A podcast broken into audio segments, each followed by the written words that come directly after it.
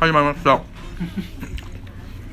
第 前回の続き。諦めんなよ。イングレさん兄弟の小話で。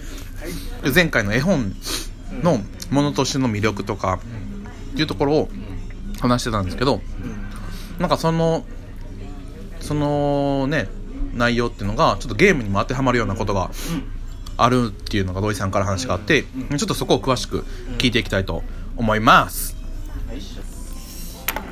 じゃあちょっとおさらい的に、はい。ゲームとじゃあ絵本何が近いのって話から入っていくと、うん。まあ、絵本っていうのは、まあ、一個コンテンツとしてものとしての魅力がすごいあると、うん。奥行きが、うん。でゲームもソロでするゲーム例えば有名な「ドラゴンクエスト」とかは一人でやるからすごいストーリーに奥行きがあったりとかうん。隅々まで楽しめるみたいな。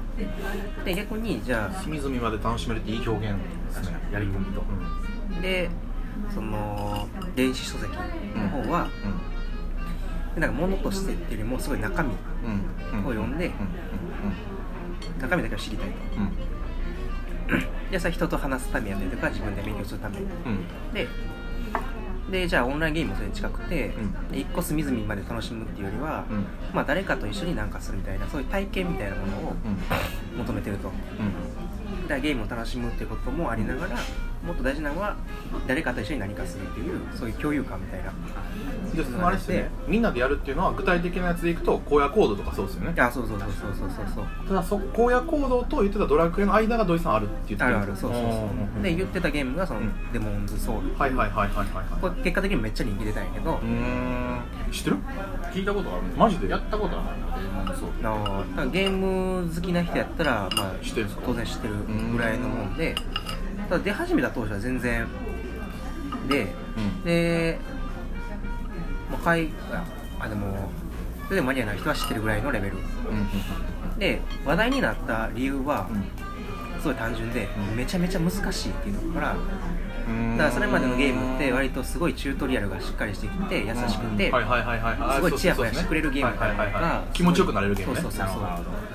あるがすごいグッて上がってきた時期やけど、それと真逆の方向で、めっちゃ死ぬしめっちゃ難しいしすげえ理不尽うん。やねんけどだクリアした時の快感みたいなのはすごいあるみたいなゲーム。もうド M がするゲームですよね。そうそうそうでもそれすごい話題になってでプレイ動画とかもめっちゃ上がって、うんうん何回も死ぬと。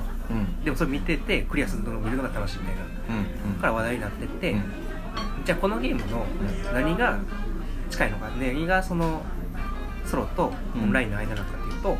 ベースはソロゲームなんよ。一人でうん。ダンジョンをクリアしていくみたいなゲームなんやけど、そこで面白いのが、まあ、よく死ぬゲームやから、なんかこう死ぬのが危険なポイントとかっていうのが、まあ、設定されてるけどうんうん。でそこでオンライン要素が入ってて、でオンライン繋いでると全国の人が死んだ場所になんかこう結婚があってでそれを調べるとその人のこうホログラムみたいなものが画面上に出てきてこう死ぬ直前からその動きが再生されるみたいな。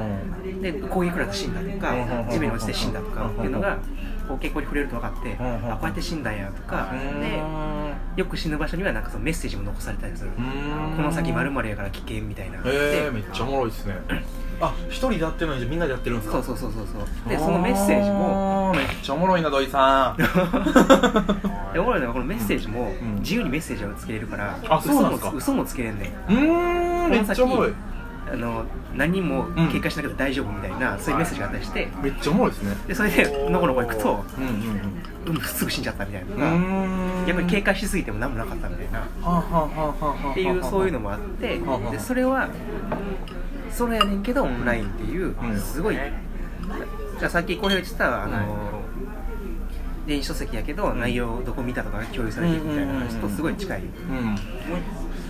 じゃあね人の攻略があの自分のあのヒントになるってことですね。あそうそうそうそう。のそれちょっとね僕もあるんですよその瞬間って。ほんまか？あるんですけど。何何であんの？職人体験の中で。職人の作業の中でなんですけど例えばあー。わかあれあれ分か？っちゃったもん。わかります。うん。まあ多分オオフラインの時は多分自分の仕事をした現場を行って自分の仕事をクリアするんですよ。はいはいはいはい隅々まで、でオンラインになった時の現場ってみんなが関わってる現場でうん。で途中から参加した時って誰かの仕事を自分が形跡を見てあ次ここからやなあのこの辺あれやないや忘れとったとかっていう形跡を自分で読み取って次に自分が繋いでいくわけですよね、うんまあ、そこのある程度の後期決まってたら自分の仕事のあれが終わったら次のくんですけどそれの仕事のやりや仕方っていうのが次の人が分かるようにつなげていくんですよね仕事の仕方ってあなんかそこがなんか今のなんていうんですかね感覚。どういう形跡なんですか？なんか普通にはい。仕事を受け継ぐってなったらそれは前のものがあるからうん。大体わかるじゃないですか。はい。でもそうじゃなくて多分職人にしか分からへん形跡みたいなとこはあるんかなと思ってたんですけど。うんうんうんあでももうほんまにかんほんまに職人にしか分からへんっていうよりかは、うん。まあ、ほんまに簡単に言うとううん。んえーっと、まあ、ビス、まあ、パテなんていうんですかねクロス貼る前の段階として、ん。壁貼ってあって壁貼ってあるだけとかやったら、うんクロスクロス屋さんとかが来た時にえーっとなんていうんですかねちゃんとこうパテとかが塗りやすいように、うん。えーっとビスの、えーっと締め具合とかを、えーっと壁のつらい位置とかに揃えといてあげるとか。うん。そうするそうすると次の作業の時に、えー、とクロス屋さんが来た時にあこれしてくれとうから、えー、とパテ塗る作業いらんわとか。うんあじゃあ次の作業に移りやすいようにはい。どこまで整えてあげるかみたそいうな、ですね。とか結構似てる気がしててそれじゃあそこのしビスの締めが甘かったらまだそこの工程じゃないなって思うってこと？いやその工程なんですけどえーっとあこのこの人あれやなみたいな。じゃあその例えばそのじゃあ壁に石膏ボード貼り付けていくみたいな作業をしてるときに例えば受け継いだと。じゃあそのじゃあ一連の作業の手順っていうのがある程度みんな共通化してるってこと？共通化してると。あ共通化してるからあここで止まってるなっていうのが分かってわかります。じゃあこの次やっていこう。みたい。な、なるほど。しなんていうんだまあ技技量のの多分それって結構でもそのキャラのスキルによると思うんですよ。職人さんのスキルとキャラのスキルって結構似てると思うんですよ。そのレベルが良かったらやっぱりある程度の、えー、と形跡が残せたと思うんですよ。そのヒントとかのせ残せるんですけどレベルが良くなかったらなんていうんですかうまいそのヒント残せずに死んじゃうみたいなとかあると思うんですけどなんかその辺とか結構その次に受け継ぐためのみたいなチャンス。なんかそのゲームとちょっと違うなと思うのはレベルさっき言ったデンモンドソウルの場合だとレベルが高いともうしないへんから形跡残らへんのよ。はい。で同じようなレベルの人だけ分かる。なるほどなるほど。のがあって。そうそうなんかそうそうそう。なおかつメッセージもコントロールできる。そのその職人のそっちの作業の場合はもう一連の決まった流れがあってで仕事やから綺麗に受け継がなあかんっていうででもゲームって遊びとかさっきの電子書籍の本みたいなある程度責任のない場所ではいろんな残し方ができる形跡の。でゲームで言ったら嘘の情報を教えるとかど。そういうのがあってやたらここにメッセージいっぱいあるけど宝箱やっとなんかあると思ったら何もなかったみたいなそういうのがあったりすると。でそういうなんかこうそのキャラクター性みたいなそのプレイしてる人のキャラクター性を反映できるみたいなのはなんかそのオンラインゲームの全部つながってるオンラインのしんどさみたいなものをなくして。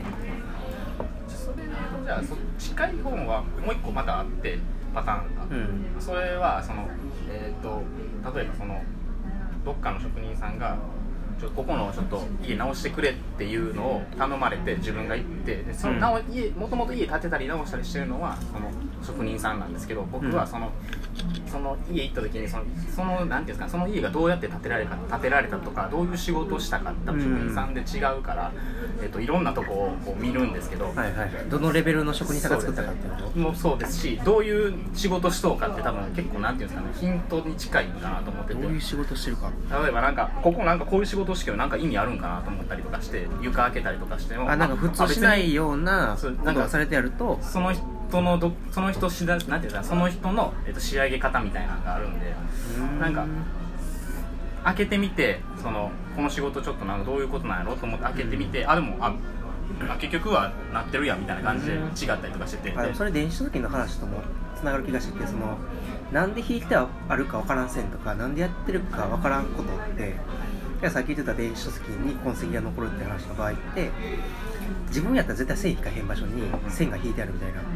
ゲームの場合は絶対死ぬ場所にあるだけで、はい。でそれってまあその、まあ、ルール通りというか決めたとこに痕跡が残るけど本の場合は、まあ、人によって解釈が違って共感した場所も違う。で全然知らん人がここに線が引いてあったみで私は絶対引かへんなんでそれって思えるのはきっと面白いかもしれないね。その今の職人の話と近い。だからなんか人によって線の引く場所が違う。その人の人間性が分かったりもすると思う、うん。はいはいはい。確かにそうですね。そういうのがなんかランキング化されたら面白いななんかそうですねうん参考書みたいに線が引かれた電子書籍みたいなのがうん。一回その本を買うとも入れてうん。